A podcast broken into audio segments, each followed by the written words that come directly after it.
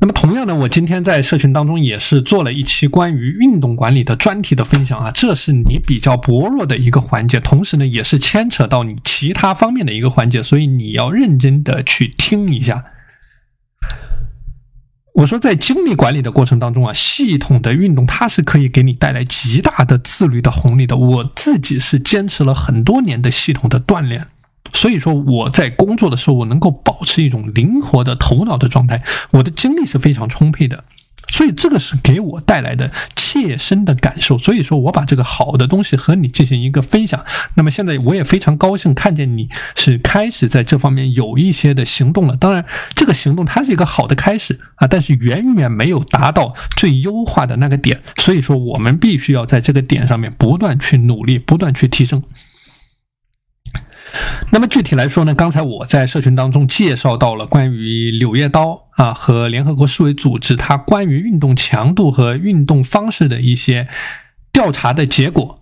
啊，包括具体的运动的形式、运动的方式啊，你怎么去选择不同的运动方式和运动的强度？那么特别针对你这样刚刚开始做这件事情的人。所以你可以结合着这些指南性的意见啊，去思考一下你现在的一个运动的情况啊。所以这个是我讲到的一个非常重要的点，就是你的整个运动啊和你的这些晚睡啊，或者说你的饮食啊，它都是联系在一起，它相互牵扯的，牵一发而动全身啊。所以说每一个点做好了，把短板补齐了，不断去提升你的短板啊，按照昨天得出来的这。具体的行动项，一件一件去努力，一件一件具体去做。那么，我相信你在这个领域是一定能够取得很大的进步，能够起到很大的优化的。所以，回到运动这个话题啊，就是说，你啊，你现在已经有了一个基本的这个动作了，但是我们要做的更系统、更专业、更加专业，就是把这个东西变成你一辈子的一个东西，不是说。不是说这个今天想着啊，今天我督促着你做这件事情，你做，而是要把它慢慢的、慢慢的转化为你的习惯，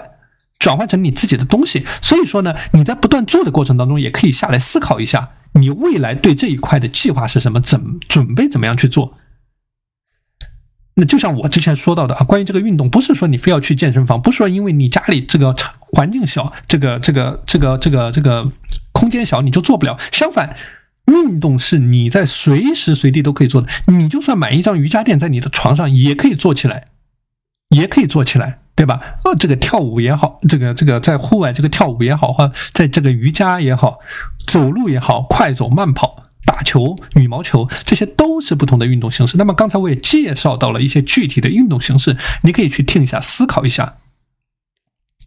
然后有好的心得啊，好的心得在这一块，或者说你有一个相应的计划的啊，思考得到一个相应的计划，你可以拿出来和我进行一个分享。我这里和你一起来看一下怎么去优化和提升。